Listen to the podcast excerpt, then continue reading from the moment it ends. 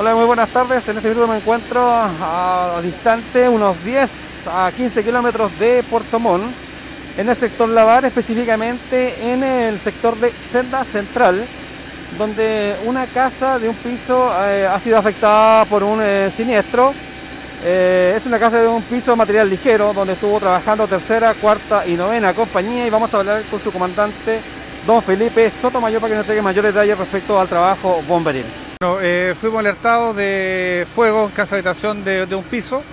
Al llegar la primera máquina eh, se procede a informar que tendríamos fuego el, el libre combustión afectando toda la cubierta de la vivienda y eh, trabajaron tres compañías, no tenemos personas lesionadas hasta el minuto y el incendio está controlado. Estaba habitada la vivienda la Sí, siniestro. está un grupo familiar. Se ven varias cosas afuera. Sí, si las personas se alcanzaron a, rescatar, algunos lo vencerán. ¿Algún punto de origen, comandante? Eh, lo más probable que de- eh, la hipótesis que manejamos que sea eh, producto de radiación desde la chimenea inflamada, La situación controlada, ¿no? controlada. Muchas gracias, comandante. Bien, ahí teníamos al primer comandante entonces, Felipe Sotomayor, respecto a esta emergencia suscitada en el sector de Senda Central. Efectivamente, la casa está habitada a la hora del siniestro, pero no hay personas lesionadas. La situación ya está controlada por parte de bomberos.